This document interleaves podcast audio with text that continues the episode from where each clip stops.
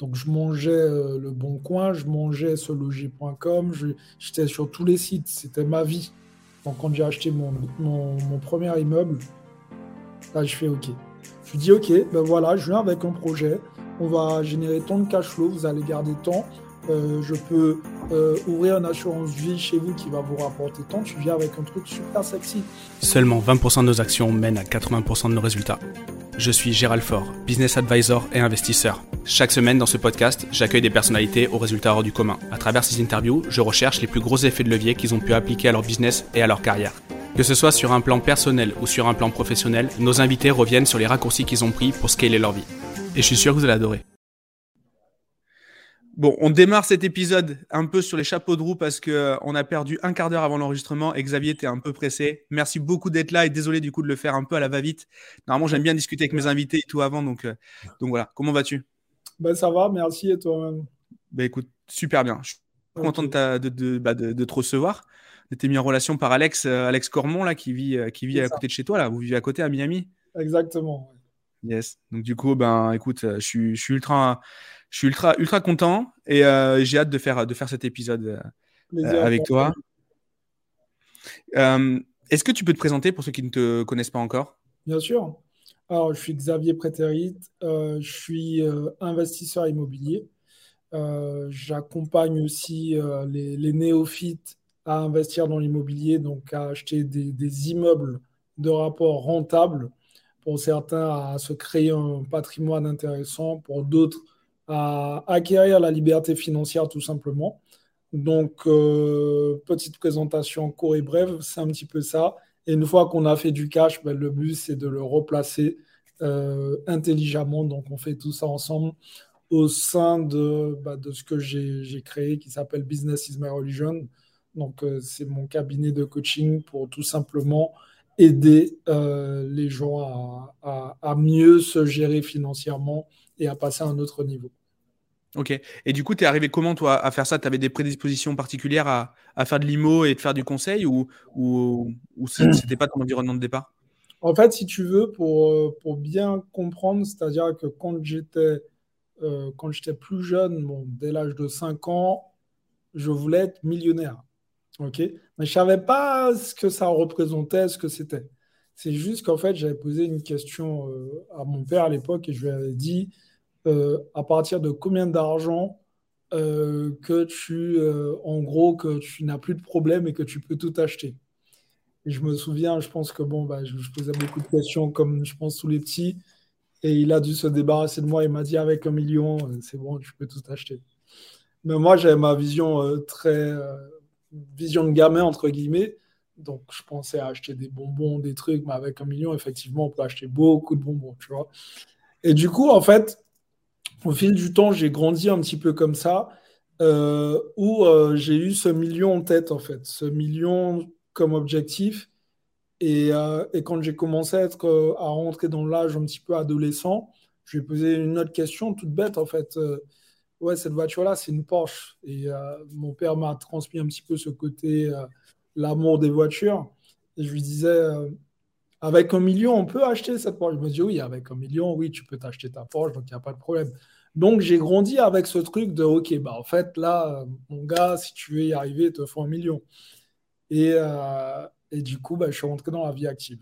OK Une fois rentré dans la vie active, j'ai fait euh, le 9 to 5, comme on dit, hein, donc travail salarié. Je me suis vite rendu compte que J'allais pas faire un million comme ça. OK Donc, j'ai commencé à trouver des solutions alternatives. Tu faisais quoi comme boulot? Tu faisais quoi comme boulot à ce moment-là?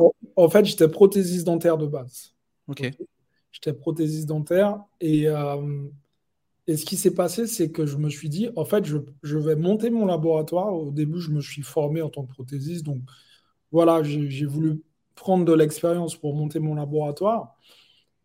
Et en fait, je me suis rendu compte qu'en créant mon laboratoire, j'allais créer tout simplement mon, mon propre emploi, en fait.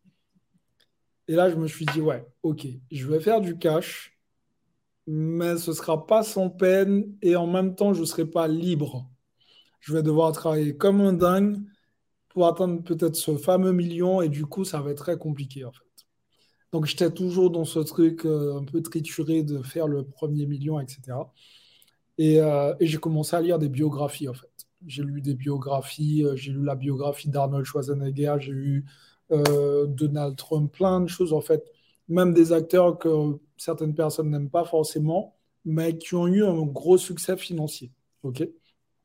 Et là, je me suis rendu compte d'une chose, c'est qu'ils avaient tous un point commun. Ils avaient tous fait fortune d'abord grâce à l'immobilier. Et ensuite, ils ont fait autre chose. Hmm. Et là, euh, idée de génie, je me dis, ah là, on tient quelque chose, là, on tient quelque chose. C'est bon, demain, je me lance dans l'IMO. Sauf qu'à l'époque, j'avais un salaire de 1350 euros.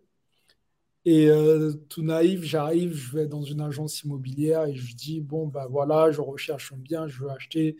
Je me souviens, euh, à l'époque, j'étais tombé sur un agent immobilier qui m'avait pris un petit peu de haut. C'était dans quelle région à l'époque, pardon, excuse-moi? Euh, sur la région parisienne, à Levallois, dans le 92. Et, et ce qui s'est passé tout simplement, c'est qu'il m'avait pris de haut, en fait. Il m'a dit, ouais, vous, vous gagnez combien? Donc, je, vais, je rentre dans une agence, il n'a même pas me posé cette question. Et je lui dis 1350 euros et il a explosé de rire. Il m'a dit, bon, allez-y. Et du coup, en fait, ce qui s'est passé, c'est que je suis rentré chez moi et ça m'a mis une claque, clairement. Je me suis dit, waouh, c'est un truc de dingue quand même. Le mec qui vient de me dire que ça va pas être possible. Et du coup, je me suis fait, euh, ouais, je me suis fait des nœuds au cerveau. Je me suis dit, ah ouais, donc je vais devoir rester dans le salariat, galérer ce fameux million, on l'oublie et tout. Et euh, je suis rentré, je me suis endormi direct parce que je crois que vraiment ça, ça m'avait mis euh, dans un sale état. Et quand je me suis réveillé, je suis allé sur mon balcon et j'ai vu une Porsche passer. Et là, je me fais, non, tu peux pas lâcher comme ça, mec. Tu dois trouver une solution. Et du coup, j'ai commencé à chercher encore euh, bah, d'autres alternatives, notamment chercher une place de parking, comment ça fonctionne, etc. Euh, je me suis dit, OK, lui, j'ai demandé un appartement, c'est peut-être pour ça qu'il m'a pris de haut. Bah, maintenant, je vais regarder un investissement moins hmm. cher. OK. Euh, j'avais fait mes petits calculs, je me suis dit, au pire des cas, je ferai un crédit conso. Ça, c'est hmm. comme si j'achète une voiture mais je vais acheter une place de parking et j'aurai investi dans l'immobilier. Et, et, et, quand, le, quand le, le, soir tu rentres, là, je, reviens un petit peu en arrière, et que du coup, ben, ton corps, il, te lâche, en fait, tu t'endors, etc. Il se passe quoi? C'est On te dit non à ta vision, et du coup, c'est quoi? C'est un deuil qui, qui commence? C'est quoi? Je ne sais pas si c'est un deuil qui a commencé, mais je vais appeler ça comme un blackout. Ok, une espèce de blackout euh, en mode. Euh, ça faisait si longtemps que je cherchais une solution pour passer à un autre niveau. Et euh, pendant un certain nombre de temps, bah, j'avais lu plein de biographies et je me suis dit, bah, ok, mais les gars ont ce point commun. Et surtout, bah, si tu as eu l'occasion de lire le livre d'Arnold Schwarzenegger, Total Recall, euh, tu sais très bien que le mec, il a galéré. Il n'a pas. Euh, voilà, il a, il, a, il a vraiment galéré. Mais surtout, bah, en fait, ce qui l'a permis de, passer à un autre niveau, c'est parce qu'il avait investi dans l'immobilier, malgré toutes les galères qu'il avait essuyées. Donc, euh, je me suis dit, bon, bah, ok, bah là, on tient quelque chose aussi, puisque ça, ça me ressemble. Là, j'ai pas trop de cash, euh, donc euh, peut-être moyen, quoi. Il y avait des patterns que tu, que tu, que tu, que tu vivais, tu avais identifié des trucs qui te, qui te rappelaient ton, ton, ton mm. histoire, quoi. Exactement. Donc, du coup, euh, c'est ce qui a fait, j'ai eu le A moment à ce moment-là, en fait, tu vois. Et euh, du coup, quand tu as ça et qu'il y a quelqu'un qui, qui est du milieu et qui vient te voir et qui te dit, bah, en fait, non, tu ne gagnes pas assez, donc euh, la porte, elle est juste là. tu as une double claque. la claque du le rêve est brisé et la claque de je te prends de haut parce que hmm. tu gagnes pas assez. Ça faisait beaucoup, tu vois. Ouais, ça fait beaucoup, c'est sûr. je rentre à la maison, tout ça, je réfléchis. Euh, je suis à la fois, on va dire, euh, humilié, entre guillemets, et à la fois euh, trituré parce que le mec, en, en 5 secondes top chrono, il a cassé un truc que j'ai pris plusieurs mois à, à, trouver, entre guillemets. Donc voilà, c'est en gros ce qui s'est passé. Ok. Et du coup, après, tu démarres par le parking, tu revois le truc en mode dans tous les cas, je vais le faire. Ouais, je revois le truc en, mode plus petit. Tu hmm. vois, je me dis, ouais, euh, non, mais il y a bien des mecs euh, ouais, qui, ont commencé et qui n'avaient pas, euh, oui, qui avaient pas 10 millions sur leur compte. Et là, je me dis, ouais, ok, bah, dans ce cas-là, ce qui peut être intéressant, c'est de me concentrer sur un plus petit investissement. En fait, l'idée du parking ne m'est pas venue tout de suite comme ça. C'est que je cherchais vraiment des appartements à petit prix. Et c'est par hasard, j'ai vu l'annonce de parking, je fais Ah bah oui, ah oui, c'est de l'immobilier. Donc partant de ce postulat, j'ai poussé mes recherches dessus. OK. Et euh, contre toute attente, bah, je suis parti en visite pour acheter une place de parking. Et là, je tombe sur un agent immobilier super sympa qui me dit, euh, en gros, euh, que voilà, en fait, l'annonce sur laquelle je tombe, c'est 20 places de parking. mais si vous achetez l'appartement, la place de parking, elle est offerte. OK donc, ils vendaient séparément, mais je pense que le mec, il voulait s'en débarrasser. Donc, hmm. en gros, il dit Bon, si tu achètes la part, je te laisse la place de parking, euh, on est bien. Avec gain d'énergie, euh, voilà, je, brade, quoi. Exactement. Donc, euh, moi, je me dis Ok, bon, moi, je me concentre sur la place de parking, puisque je n'ai pas les moyens. Et on me l'a déjà dit une fois, on ne me le dira pas deux fois. Et l'agent immobilier me donne rendez-vous, mais je sens qu'au moment de me donner rendez-vous, il bégaye un peu. Et là, je dis, mais qu'est-ce qu'il fait qu'il n'arrive pas à me dire oui ou non, en fait? On est au téléphone, euh, il commence à. Oui, mais vous savez, euh, je dis non, non, non, il faut absolument que j'aille voir ce truc-là parce que, ouais, là, je, tiens encore ma chance, là, et on va pas la laisser passer. Et là, je me rappelle, je crois à l'époque, c'était. Il y avait un match de foot, la France jouait. OK? Je crois que c'était un match important. Et là, j'ai une idée aussi qui me vient à l'esprit au moment où je suis au téléphone avec lui. Je lui dis non, mais si c'est à cause du match de foot que vous voulez pas euh, faire la visite, soyez rassurés. Hein. Moi aussi, euh, j'ai le match à regarder. Hein. donc, euh, il me dit ah, top. Ben, ce que je vous propose, c'est qu'on fait la visite. Et après cette visite, si vous voulez, on prend une bière juste, en, juste en bas en regardant le match de foot. Et là, truc de ouf je me dis, ok, putain, c'est un truc de ouf, je ne m'y attendais pas, et c'est ça. Et là, en fait, ce que je ne t'ai pas dit, c'est qu'il y a deux choses que je déteste le plus au monde, c'est le foot et la bière. voilà. Il faut savoir sacrifier. Ouais. Allez faire un truc, tu vois. Mais ah c'est les deux trucs que je déteste le plus. Quoi. Tu vois, foot, bière, c'est pas moi, tu vois. Mais on part en visite. Et là, euh, au moment de visiter, euh, l'agent immobilier me dit Ouais, euh, bah, écoutez, ce qu'on va faire, c'est que je vous fais visiter l'appartement d'abord et après, on visite la place de parking. Et moi, dans ma tête, le mec qui n'avait jamais investi dans l'immobilier, je suis en mode ouais, c'est ça, tu essaies de me refroguer ta merde. Ouais, je suis pas un débutant, moi. tu vois, je me monte la tête tout seul. Et une fois arrivé dans l'appartement, je fais ah ouais, Ouais, il y, a un truc là aussi, en fait. Il y a un truc. Et là, j'ai tout le truc qui, tourne dans ma tête, tout, ce que j'ai lu et tout. Je me dis, en fait, c'est ce qu'il me faut. Et je lui dis, c'est bon. Il me dit, c'est bon quoi? Je lui dis, c'est bon, c'est bon. Il me dit, oui, mais qu'est-ce qui est bon en fait? Je lui dis, oui, mais on signe. Il me dit, oui, mais euh, monsieur Prétaïd, vous n'avez pas vu la place de parking Je dis, ah oui, c'est vrai, je suis venu pour ça aussi, accessoirement. Et finalement, on va visiter cette place de parking. Et deuxième moment, je me sens un peu ridicule, c'est que je vois deux très jeunes sur le sol. Et il me dit, ben voilà. Et là, je fais, OK, on se regarde, on y va. ouais, il n'y a rien à voir en fait, tu vois. Et du coup, euh, du coup bah, j'ai signé pour, l'appartement. Et au moment de signer pour l'appartement, je ne savais même pas comment j'allais le faire financer. Hmm. Ok. Et toujours pareil. le mec, euh, bah, il, se lance.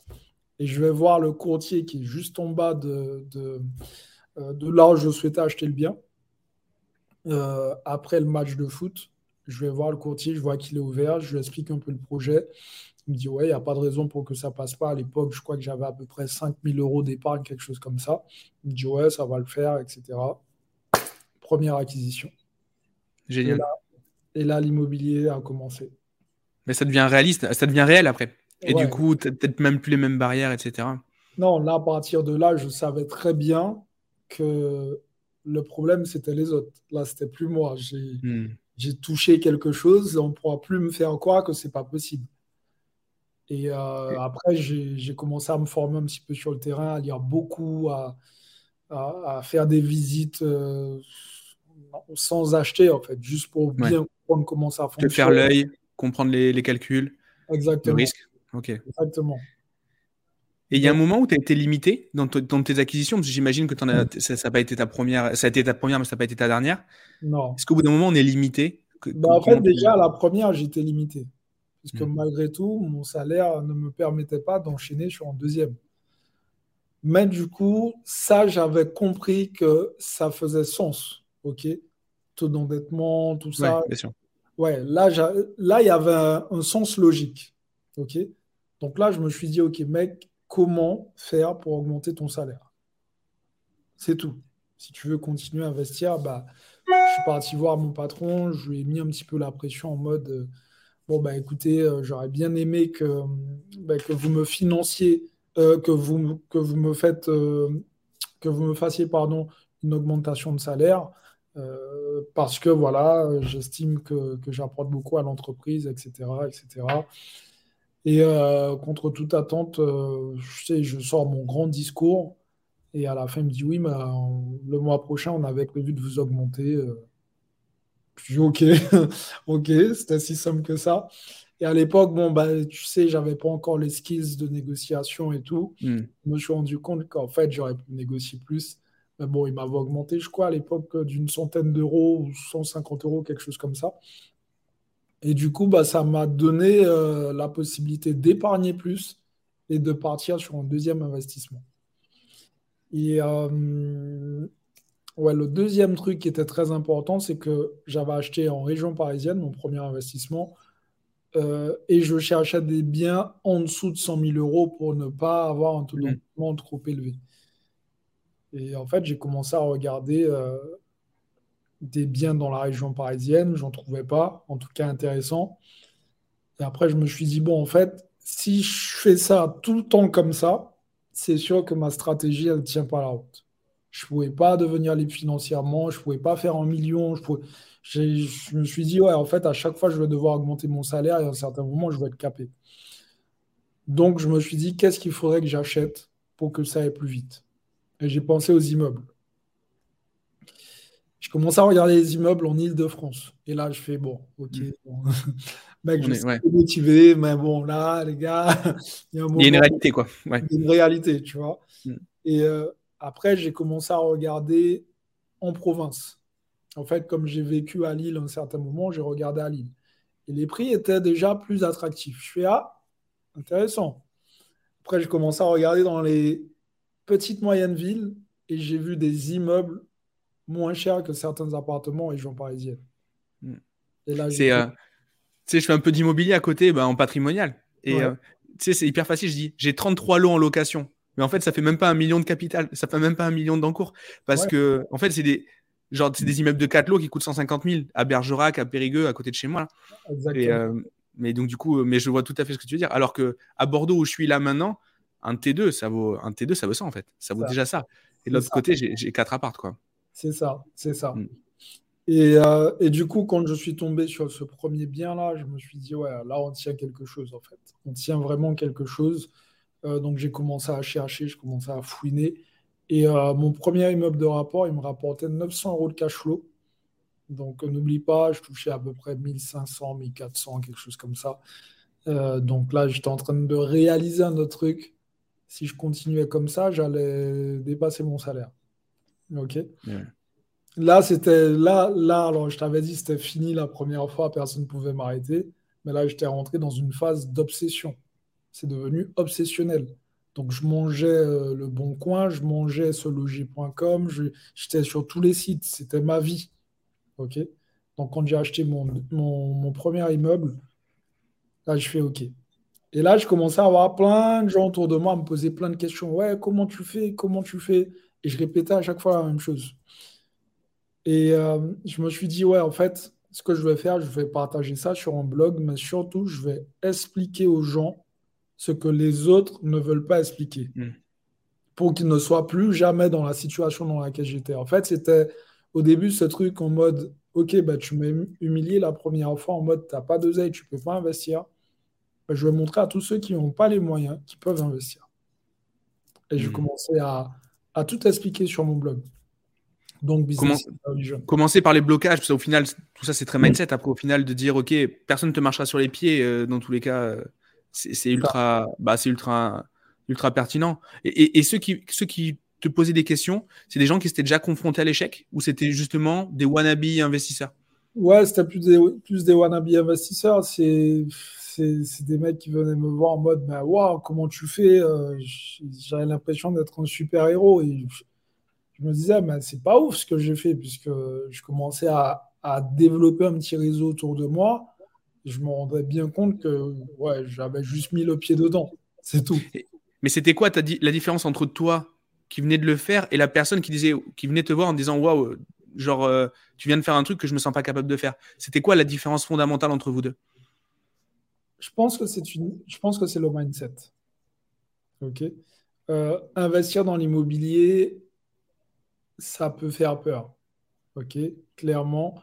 Euh, quand je vois un petit peu euh, bah, les néophytes autour de moi, quand on échange, il y a toujours ce truc du la pierre, c'est un placement sûr, mais en même temps, il y a des locataires qui ne payent pas. Donc voilà. Donc les gens sont tiraillés entre le fait de c'est quelque chose de sûr, mais tu peux avoir des problèmes avec les locataires. Et du coup, ils passent pas à l'action puisqu'ils savent jamais où se mettre ils se disent ouais, ouais, je vais placer mon argent. Ah oui, mais les locataires ne payent pas. Donc ils sont tout le temps dans, cette phase où hmm. ils ne savent pas où se positionner. Et moi, je leur rappelle que ça représente, les locataires mauvais payeurs représentent 1% en fait. OK? Donc on a tous eu une expérience. J'en ai eu des expériences avec des locataires mauvais payeurs. Mais si ça représente 1%, bah, hmm. ça va. OK? Donc l'idée, en fait, pour pallier à ce 1%, c'est d'avoir une plus grosse flotte. Parce que si tu n'as qu'un bien et que ton locataire ne paye pas, ça représente 100%. Hmm. Donc voilà, l'idée, c'est de, diluer son risque même, dans le volume. Hmm. Exactement. Tu dilues ton risque dans le volume et tu peux commencer à le faire par le biais des immeubles de rapport. Un achat, une fois chez le notaire, une fois euh, en visite, et tu repars avec plusieurs lots. C'est le même effort, mais avec un effet de levier de X lots, quoi. Donc, euh, ouais, clairement. Exactement. Et ce qui fait toute la diff, finalement, c'est que bah, ton risque, il est divisé par le nombre de lots que tu as. Si tu as 10 lots, il est divisé par 10. Si tu en as 20, il est divisé par 20. Donc, finalement, d'un achat d'un point de vue néophyte, on, se dit, ah ouais, un immeuble. Les gens, quand quand on leur dit immeuble, ils s'imaginent. Euh, ouais, la Trump Tower, quoi. Ouais, tu vois, ils s'imaginent des buildings de ouf. Et je, je, rééquilibre le truc en disant, les gars, mm. un immeuble, ça commence avec de l'eau. Hein. Vous enflammez pas. Hein. Clairement. Donc, ok. Euh, donc voilà. Et, euh, et, et, du coup, l'an dernier, à peu près vers septembre, je crois, il y, a une, il, y a une, il y a une réforme du système bancaire en France en fait, c'est devenu plus compliqué. la date, je suis pas exactement sûr que ce soit vraiment en septembre, mais moi, c'est là où j'ai essuyé mes premiers refus de prêt. Euh, et du coup, je sais pas, est-ce que toi, tu l'as vécu ça? Est-ce que les gens que tu accompagnes, ils l'ont vécu aussi? Et euh, est-ce que tu as trouvé des, alternatives? Est-ce que déjà, tu peux nous expliquer ce qui s'est passé à ce moment-là? Bien sûr. En fait, si tu veux, tu as euh, le HCSF, le Haut Conseil de la Sécurité Financière, qui a posé son veto en disant, bon les gars, pendant un moment, c'était open bar. Jusque-là, on ne vous a rien dit. Maintenant, restriction, 35% de taux d'endettement euh, et pas 1% de plus. En sachant qu'avant, c'était 33%. Donc, ils ont quand même rajouté 2%. OK? Et du coup, ça a alerté tout le monde. Tout le monde a commencé à dire, ah ouais, là, c'est mort, etc. On ne peut plus investir, etc. Mais tu as aussi ce qu'on appelle le calcul différentiel. Certaines banques utilisaient le calcul différentiel, ce qui te permettait d'utiliser, euh, c'est comme si tu avais euh, euh, de la nitro dans ton, dans ton investissement. Quoi. Au moment où ça capte, tu appuies le petit bouton et voilà, ça te propulse. Donc finalement, l'un dans l'autre, investir dans l'immobilier, il y a de ça quelques années, c'était super intéressant. maintenant, effectivement, les banques ne pratiquent plus le calcul différentiel, en tout cas aux, dernières nouvelles. Mais tout dépend de la façon dont tu vas amener le projet. ok? Il y a une histoire à raconter sur ton projet, ça dépend de comment tu vas habiller la mariée. ok? Si la mariée, euh, elle est moche, bon, bah, il y a moyen qu'elle se prenne un petit refus. Tu vois? Bah, C'est exactement ce qui arrive. Donc, quelle histoire que tu vas raconter, comment tes comptes seront présentés, euh, quelles sont les solutions alternatives que tu vas mettre en avant qui vont tout simplement euh, faire ton, ton, banquier se battre, même si ton dossier passe en commission? C'est vraiment ce qu'il faut mettre en avant. Ouais, il faut marketer, il ne faut pas y aller comme une victime voir son banquier. Il faut y aller ouais, de ouf enfin, à chaque fois qu'on y va en reculant, dans tous les cas, il le sent, le banquier. Bien sûr. Le, projet, et moi, c'est ce que je dis, en fait, euh, quand en tout cas les, élèves, mais les personnes que j'accompagne vont voir la banque, euh, à la fin, ils ont deux, deux euh, on va dire, deux retours. Le premier retour, c'est si vous avez un projet comme ça, moi j'en veux. Hein. Donnez-moi votre numéro. Donc ça parle même en off. Le deuxième retour, c'est mais comment vous avez fait? Et quand bah, les coachs disent bah, je travaille avec Xavier Prétéry, euh, ouais, je veux bien que vous me mettiez en contact avec lui. ok Donc c'est-à-dire que les mecs ils se disent ben, pour eux c'est tellement euh, lunaire. Et en fait, non, pas du tout. Et ce que je dis toujours, c'est qu'il ne faut pas oublier que le banquier, c'est un banquier. Un investisseur, c'est un investisseur, un notaire, c'est un notaire, et un comptable, c'est un comptable. Donc, si on se pose des questions aux mauvais interlocuteurs, on va avoir les mauvaises réponses. Et la plupart des gens aujourd'hui vont voir leur banquier pour leur demander comment je fais pour investir. Combien tu es prêt à me donner pour pouvoir investir? Ouais, bon, bah, le mec, il lit ce qu'il a sur son document et il te répond, en fait. Il coche les cases. OK? Donc, quand tu comprends ça, tu vas dans une autre dynamique. Tu dis, OK, ben voilà, je viens avec un projet, on va générer tant de cash flow, vous allez garder tant. Euh, je peux euh, ouvrir une assurance vie chez vous qui va vous rapporter tant. Tu viens avec un truc super sexy. OK, en fait, vous n'avez pas encore atteint vos chiffres peut-être. Bon, moi, je suis prêt à prendre euh, une caméra de surveillance chez moi, mais on n'a pas besoin. Je vous ouvre un compte, un petit LDD, oui, pour mon enfant ou peut-être pour ma grande sœur, peu importe. Tu apportes quelque chose de nouveau à chaque fois. Du coup, le banquier, quand il vient avec, quand il voit ton dossier, il est en mode Ah ouais, lui, en plus, il, va me faire faire des, du produit additionnel. En plus, il va euh, tout simplement euh, m'aider à passer à un autre niveau, puisque quand tu as un dossier comme ça bien présenté, mm. c'est toujours plaisant de ah dire voilà, c'est pas lui qui doit le marketer. Tu lui amènes déjà le truc. Il a juste à le donner à son supérieur pour, la, pour, euh, pour, pour faire l'acceptation. Exactement. Donc, du coup, euh, et, c'est humain. Qui n'a pas envie de faire du cash sans forcer? Tu vois ce que je veux dire? Donc, le mec, il a un dossier qui est tout beau, tout propre. Il a juste envoyé et il fait ses chiffres. C'est royal ou bas. Je, suis persuadé que si les banquiers étaient plus incentivés aux résultats, au nombre de dossiers, etc., dans leur rémunération, s'ils avaient plus de rémunération selon leur performance, ça serait beaucoup mieux pour tout le monde. Bien sûr. Euh, parce que je trouve qu'aujourd'hui, ben, moi, ça fait. Aujourd'hui, j'ai malgré le fait qu'on ait plusieurs boîtes, etc., qu'on fait de l'IMO, on fait du, on fait du conseil, etc., ben, franchement, j'ai pas un bon banquier. Hein. J'ai un banquier, il, est, enfin, il, m'a ouvert un compte, quoi. Ouais. Il m'a ouvert un compte. Et aujourd'hui, j'ai pas un super conseil, alors qu'on a une boîte qui cartonne. Mais, euh, et c'est un vrai sujet. Et j'adorais, en fait, pouvoir le payer. Euh, au bout d'un moment, tu t'en fous de payer cher tes frais. Ben, j'adorais le payer, payer cinq fois, de, de, cinq fois mes frais pour que lui il gagne cinq fois plus et qu'il ait vraiment envie de taffer quoi. Mais euh, aujourd'hui, il, enfin, il est dans une rat race et, et j'ai l'impression que c'est, j'ai l'impression qu'ils sont, ils sont pas incentivés à, la réussite quoi. Et c'est un vrai sujet. Moi, pour moi, c'est un vrai sujet en tout cas. Non, mais je comprends tout à fait. Je pense que si tu as un mauvais interlocuteur, bah, tout le reste euh, sera mauvais. Clairement. Un seul. Mm. C'est pour ça que le plus difficile dans l'immobilier, c'est ce que je dis toujours, c'est d'avoir un réseau fiable. Parce que même dans ton réseau fiable, les personnes qui étaient fiables au début ne le sont pas forcément à la fin. Et ça, c'est horrible. Ça, c'est horrible, tu vois. Mais le banquier, je pense que c'est la clé. C'est la clé de, beaucoup de choses. Donc, euh, Est-ce que personne comprend quoi hmm. Est-ce que tu penses qu'il faut avoir des, pour démarrer, il faut avoir de vraies compétences techniques, c'est-à-dire vraiment comprendre les concepts d'architecture, de maçonnerie et de choses comme ça? Ou, comment toi tu gères cette question-là? En fait, si tu veux, euh, je pars du principe que effectivement, en tant qu'investisseur, tu dois avoir une certaine base. Ok, tu dois connaître euh, certains éléments, tu dois être capable de te rendre compte que cette fissure-là ben, pourra provoquer, par exemple, euh, un problème au niveau de la structure du bâtiment. Tu dois être capable de voir ça. Ok? Maintenant, est-ce que tu as besoin, entre guillemets, d'avoir passé ton CAP maçonnerie ou peu importe? Non. Ok, après, hmm. tu as du bon sens. Et si, encore une fois, tu es bien entouré, donc tu as un entrepreneur avec toi, ben, l'entrepreneur, tu vas l'utiliser à cet effet. Tu vas lui dire, bon voilà, je souhaite faire cet investissement, t'en penses quoi?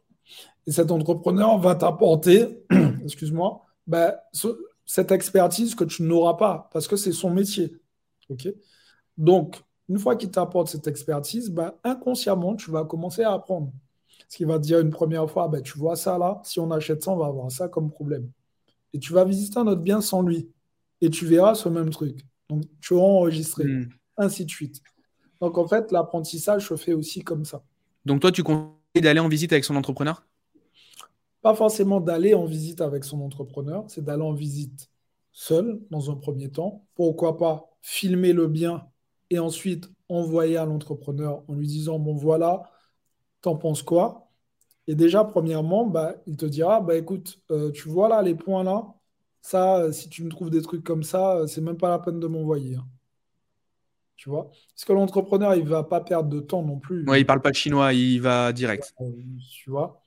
Et, et, surtout, bah, tu vas pas le faire se, se déplacer pour qu'il puisse te former gratuitement. Ça n'a pas d'intérêt mm. ni pour l'un ni pour l'autre. Donc l'idée, en fait, c'est vraiment de lui dire, écoute, là, j'essaie d'acheter, moi, je te montre des trucs, tu me dis ce que tu en penses et là, tu vas commencer à avoir des retours. OK. Et à partir du moment où tu as ce truc, où tu voudras te positionner, bah à ce moment-là, tu viens avec lui et tu lui dis bon, bah, est-ce qu'on peut visiter le bien? Et là, il va regarder dans les moindres détails et tu poses des questions. Voilà. Il n'y a pas de questions bêtes.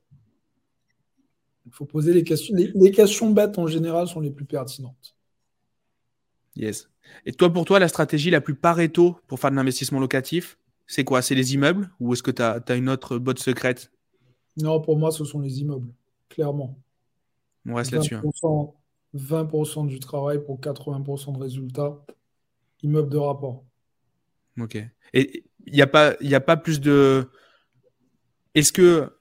Donc sur l'acquisition, on l'a vu, en effet, on fait. Euh, bah, qu'on achète un appart, qu'on a de 5, logiquement, mhm. c'est à peu près le même taf. Mais euh, sur la complexité de gestion, etc. Toi, comment est-ce que tu qu'est-ce que tu conseilles pour la gestion? Surtout que toi, tu as décidé d'investir en dehors de ton, de ton lieu de vie. Qu'est-ce que, comment tu vois le truc? La gestion, elle est très très importante. Pour moi, dans l'immobilier, euh, il y a trois points importants. Le premier point, c'est le réseau. OK? Super important.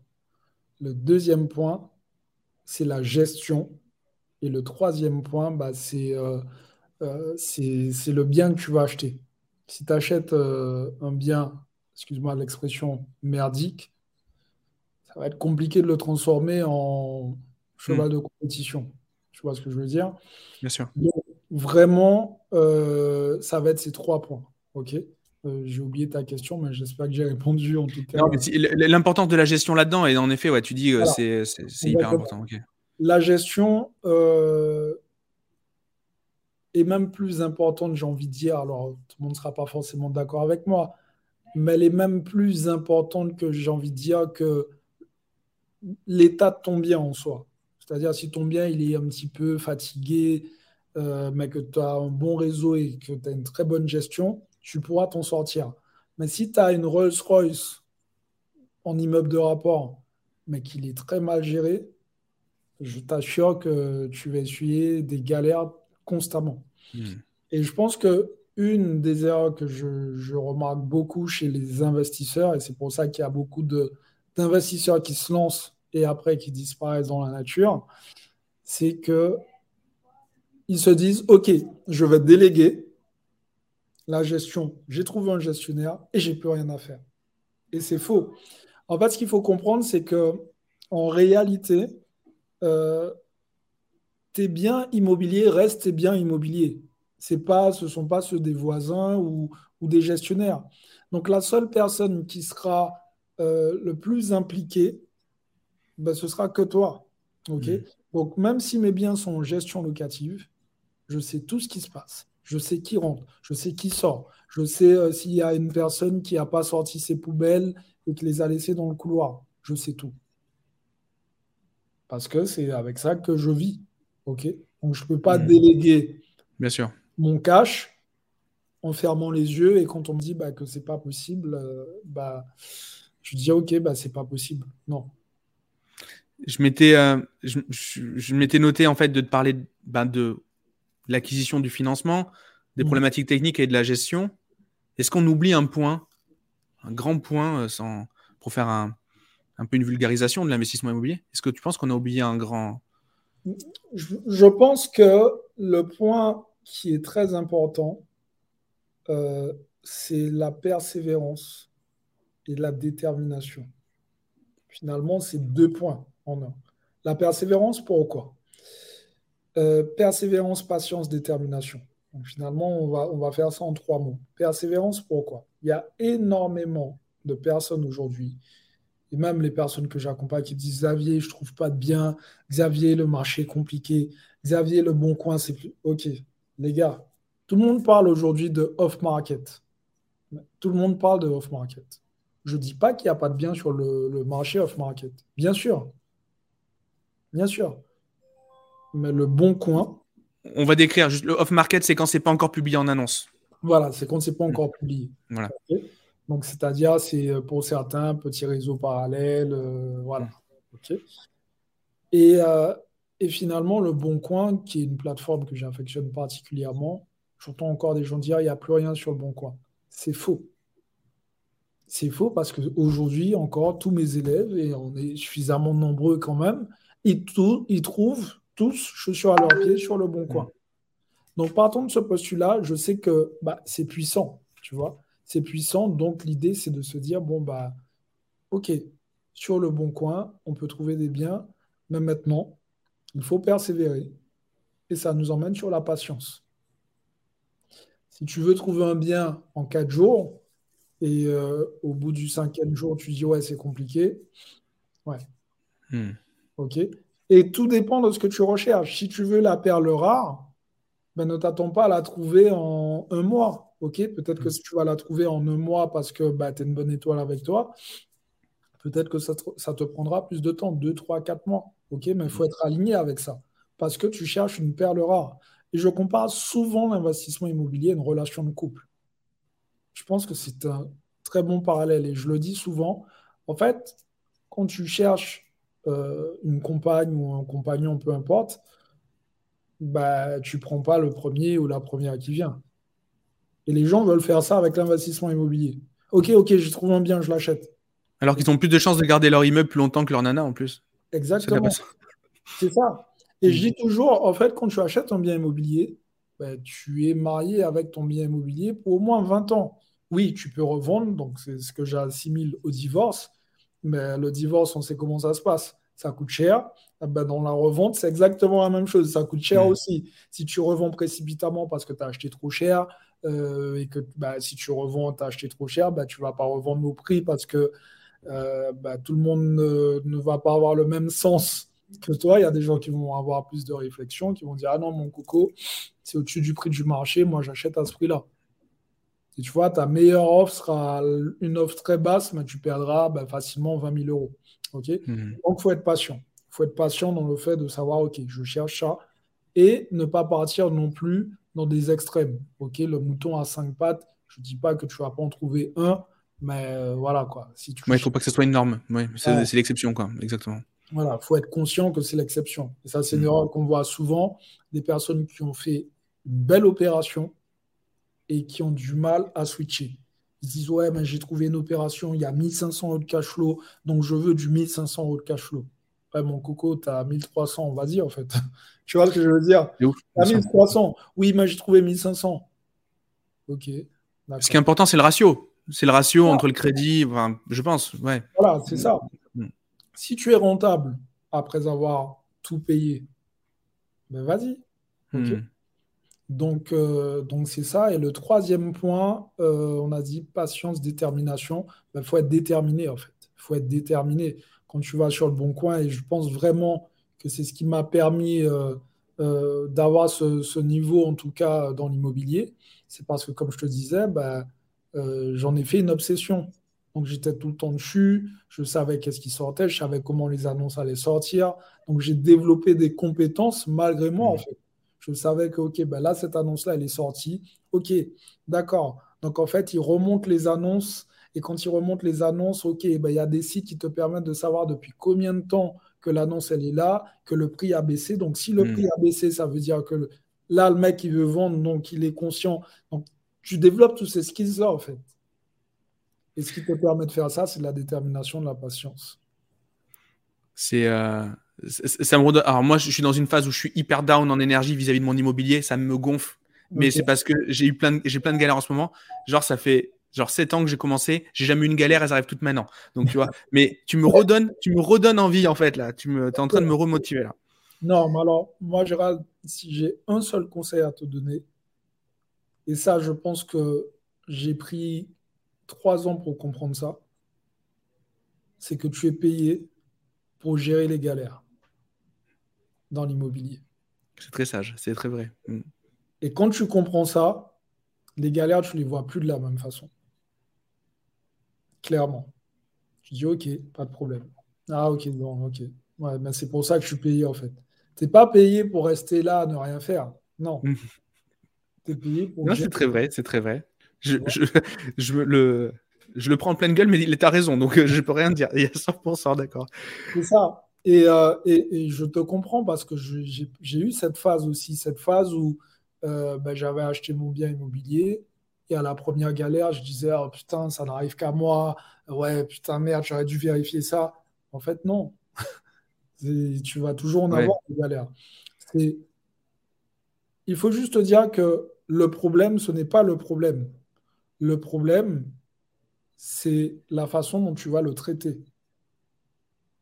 Si tu le vois comme une montagne. Bien sûr. Ouais. Mais si tu le traites différemment en disant OK, là, ce que je vais faire, c'est que je vais mettre en place bah, tout simplement un réseau. Comme ça, bah, ce réseau, quand tu auras ce problème-là, je pourrais appeler par exemple Jean-Paul. Jean-Paul, il est un électricien. Il pourra répondre à n'importe quel moment. Je vais appeler Paul. Paul, c'est un plaquiste. Ainsi de suite.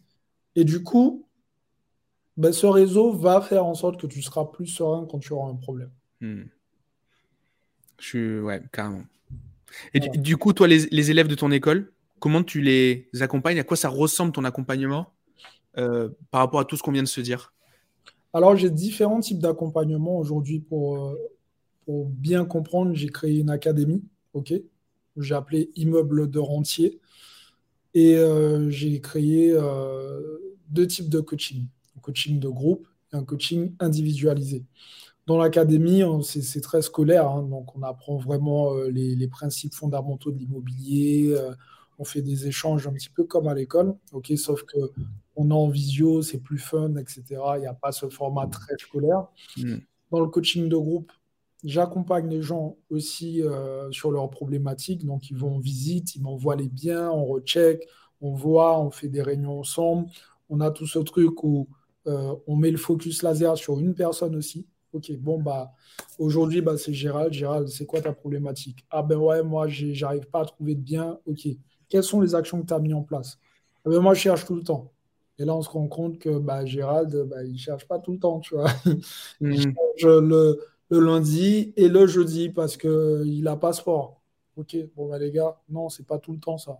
Ok, ainsi de suite. Le coaching privé, euh, c'est une grosse partie qui ressemble à l'accompagnement du coaching de groupe, sauf qu'on est euh, sur euh, parfois des trucs un peu plus, plus deep. On va chercher des biens des biens plus chers, on a des problématiques de financement qui ne sont pas les mêmes. Hmm. on fait plus que de l'immobilier, tu vois. Ouais. Un tour de passe-passe de magicien et ça apparaît, ça disparaît. Enfin voilà, quoi. C'est, c'est tout ce qui te permet de passer à un autre niveau. Et, euh, et, je passe plus de temps avec, euh, avec forcément les, les, clients qui sont en coaching privé.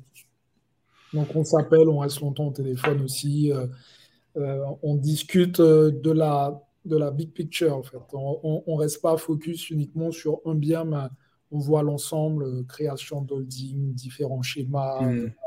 etc. Ok, ok. Très sexy. Et du coup, tu ouvres tes, tu ouvres tes portes toute l'année? Comment ça fonctionne? Mes portes sont ouvertes toute l'année. Par contre, on a un mode de fonctionnement qui est très spécial. C'est-à-dire qu'on travaille que sur candidature. Je refuse énormément de personnes.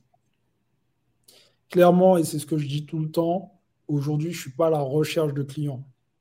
en fait, je leur dis tout le temps, les gars, c'est pas méchant, mais j'ai rien à foutre de votre cash, en fait. Je fais ça pour faire du cash, mais je n'ai pas besoin de ça pour vivre. Hmm. Donc, si tu veux bosser avec moi, c'est que tu es OK qu'il va falloir te bouger le cul et que tu es OK qu'on ne fait pas du, cash, enfin, on ne devient pas millionnaire euh, du jour au lendemain. Enfin, pas avec moi. OK? Je ne sais pas faire. OK? Quand j'ai de la recette, OK, je ferai un programme pour ça. Donc, une fois qu'on est aligné avec ces, ces deux choses et qu'on sait qu'il faut se bouger, on sait qu'on ne va pas devenir millionnaire euh, du jour au lendemain, bah, on peut commencer à bosser ensemble. Et en règle générale, bah, les, personnes qui rentrent dans mes accompagnements, euh, ils trouvent ça un petit peu hard au début. Ok, la première année, ils disent mais moi je vais travailler avec toi juste un an. Moi, quand j'ai acheté mon bien, euh, c'est bon, euh, je fais mes trucs de mon côté. Et trois ans plus tard, ils sont avec moi. Tu vois? Parce qu'ils mmh. sont d'autres problématiques. bien sûr. en fait, l'erreur, c'est de penser que tu sais tout. Et même moi, aujourd'hui, des fois, j'apprends des trucs en IMO, je dis putain, ah ouais, j'ai tout ça d'année, j'étais. Non, comme ça. Hmm. J'étais idiot, quoi, pendant tout ça d'année, tu vois. Donc, ça ne s'arrête jamais, l'immobilier évolue. Et justement, c'est une question que je pose en fin d'épisode, mais comment toi tu progresses, justement? Comment tu te rends compte de ça et quelles sont tes sources à toi de, de, progression? Bon, En fait, c'est une très bonne question. Euh, inconsciemment, comme c'est un sujet qui m'anime, je me retrouve toujours à faire des recherches, toujours à, fouiner. Et euh, un des derniers points qui m'a bah, m'a mis, on va dire clairement, hors de moi, euh, dans le bon sens du terme, c'est, euh, bah, comme tu le sais, j'habite à Miami, c'est que j'ai appris tout simplement que tu pouvais investir, acheter des, des, appartements, des maisons, des immeubles avec de la crypto-monnaie. OK? Donc j'ai récemment mangé avec une, une, personne qui est en charge de ça. ok Et quand elle m'a expliqué toutes les possibilités qu'il y avait, j'ai fait ah ouais, mais en fait, euh, tu vois, encore une fois, bah ouais, j'ai eu l'air bête. Je me suis dit comment je, comment tu connais pas ça en fait, tu vois? Et on est sur des trucs vraiment euh, spécifiques. En mode bon bah il y a des banques qui vont te prêter parce que tu vas nantir tes cryptos, etc. Et euh, je me dis, ah ouais, donc là, on a changé, on a switché, c'est plus les mêmes réalités. C'est, et c'est juste dingue. Donc, en fait, mon système de progression aussi dépend beaucoup de mon entourage. Mhm. On a assez connecté. Hyper intéressant. Donc, voilà. Tu as toujours une oreille, euh, as toujours une oreille qui traîne et, et, puis, et puis tu fais en sorte que, que les conversations dans lesquelles tu es, elles peuvent t'apporter euh, au réseau. Et, ouais, très carrément. hyper intéressant. Il y a une question que je pose également en fin d'épisode. Euh, c'est si, admettons, tu pouvais, euh, en un claquement de doigts, maîtriser la compétence que tu veux. Ça pourrait être quoi comme, comme compétence, comme expertise? Hmm, C'est une très bonne question. En un claquement de doigts, euh, je pense que j'essaie de maîtriser les levées de fonds. Ok. Ouais.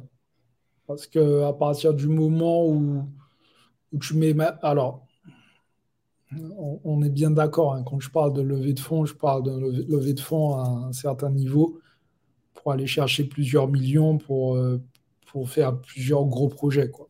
Des projets à la, comme Trump Tower, etc. Tu vois.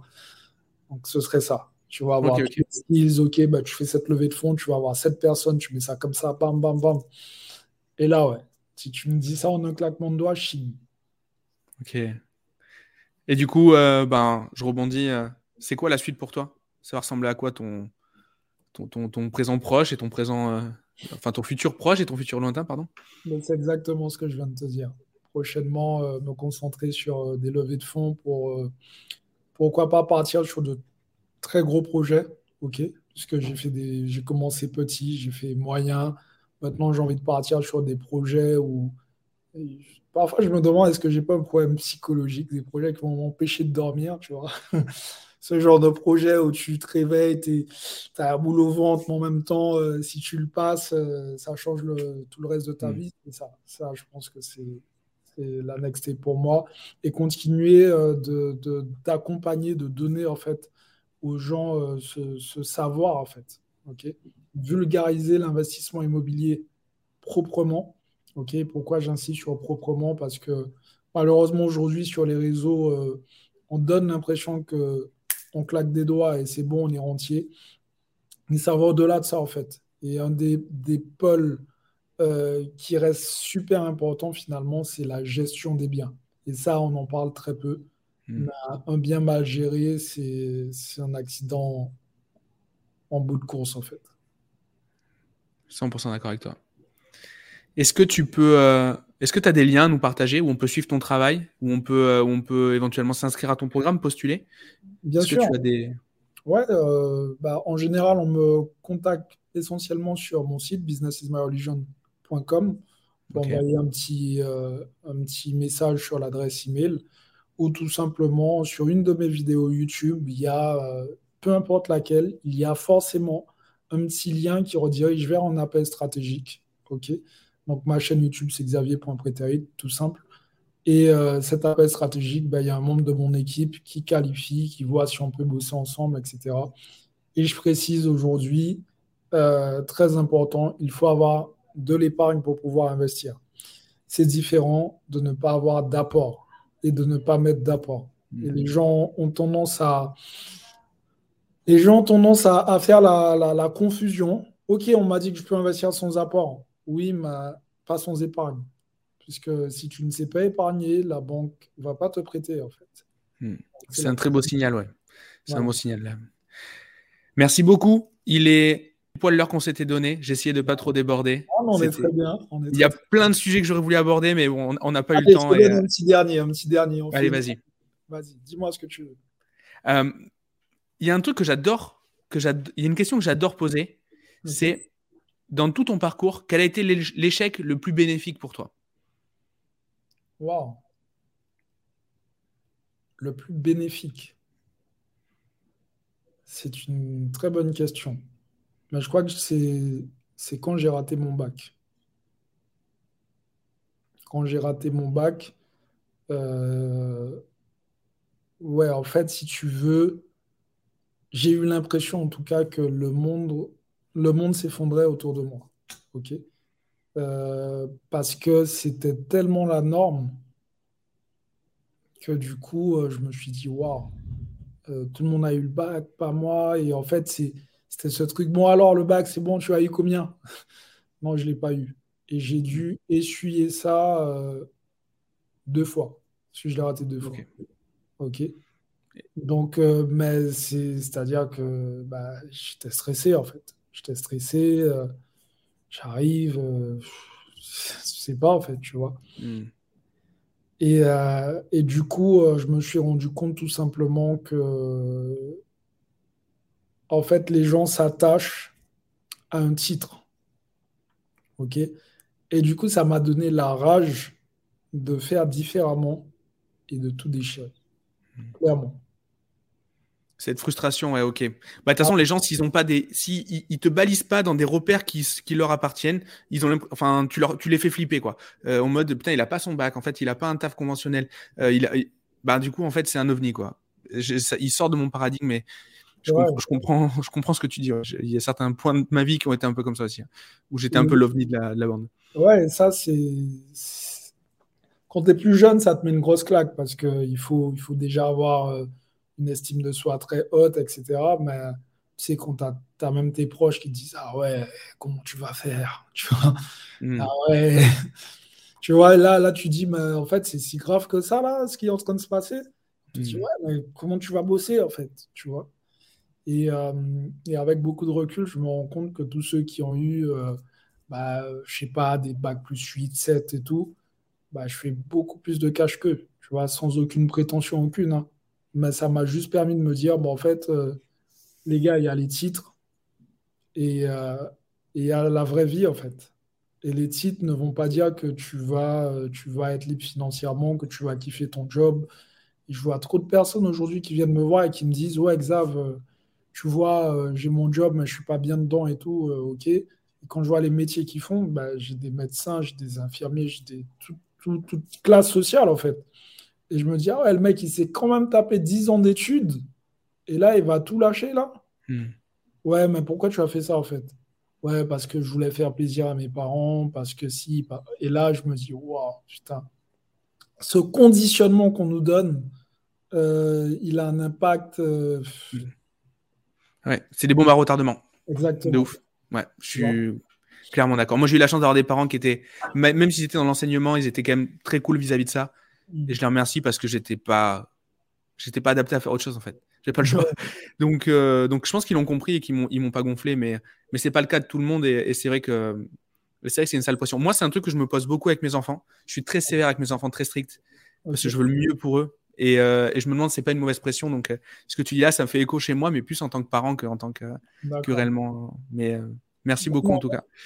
Ça, ça, c'est vraiment important parce que je pense qu'à un certain moment, ça ça m'a coupé un peu les ailes parce que j'ai eu j'ai toujours eu ce goût pour l'entrepreneuriat. J'ai toujours eu ça. Et euh, le fait qu'on me mette dans cette case de bah, t'as pas ton bac, bah, t'as raté ta vie, euh, ça, ça m'a, beaucoup affecté pendant longtemps. Tu vois Et quand je regardais les émissions à l'époque, c'était Capital, euh, c'était le petit truc que tu regardais où tu avais l'entrepreneur qui part de zéro et qui fait mm. fortune.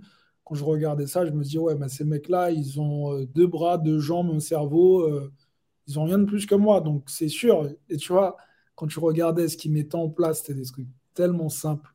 Tu vois, tellement mm. simples. On a été bercé par les mêmes émissions. Exactement. Cette génération-là, elle est OK, carrément. Donc, euh, donc voilà, ça, ça, ça m'a ça m'a donné euh, vraiment euh, le courage de continuer. À chaque fois que je voyais ça, je disais, ok, t'inquiète, ça va être ton tour bientôt, t'inquiète. Ne dis rien à personne.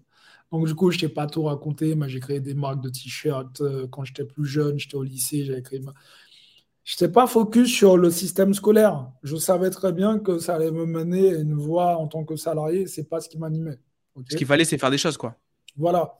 Donc euh, très tôt, j'ai créé une marque de t-shirts qui a bien fonctionné. J'étais dans l'un des plus grands lycées de France euh, sur, euh, sur la Guadeloupe. Et, en fait, si tu veux, je vendais beaucoup de t-shirts. J'avais trouvé des, différents points de, de, distribution. Ça se passait bien. Je voyais des mecs dans la rue que je connaissais pas, qui avaient ma marque et qui me regardaient mal en mode qu'est-ce qu'il y a toi? Et alors qui portaient ma marque, c'était juste dingue, tu vois. Sauf qu'après, ben voilà, j'étais trop jeune, j'ai pas su faire grandir en fait ce, truc-là. Ben, j'ai toujours eu ce goût pour ça en fait. Très inspirant. Merci beaucoup Xavier d'avoir accepté cette, interview. Tu m'as dit que tu n'en faisais pas beaucoup, donc c'est vraiment un honneur de t'avoir d'avoir reçu. Franchement, merci, j'ai adoré. avec plaisir. Merci pour ton tableau aussi. Ton tableau, tu as un vrai tableau derrière toi là. Ouais, ce tableau-là, c'est euh, un Roméo Brito. pour la petite histoire, il représente un petit peu euh, le rêve américain, tu vois. Ah, donc euh, là, bah, ça représente un petit peu tout ce que je fais là. C'est l'or euh, qui est là. Bah, J'investis dans l'or et les métaux précieux. Bon, le dollar, c'est le cash que tu fais. Et euh, le côté, bah, tu es à Miami, tu, tu, prends aussi un peu de bon temps, etc. Donc, donc voilà, tu as, tout réuni là. Super. Le... Merci beaucoup, c'était top. J'espère que je t'ai pas mis trop en retard. Et, bon, on, est, on est dans les temps. C'est bon, c'est impeccable. Je te dis à bientôt, Xav. À très bientôt. Merci. Ciao.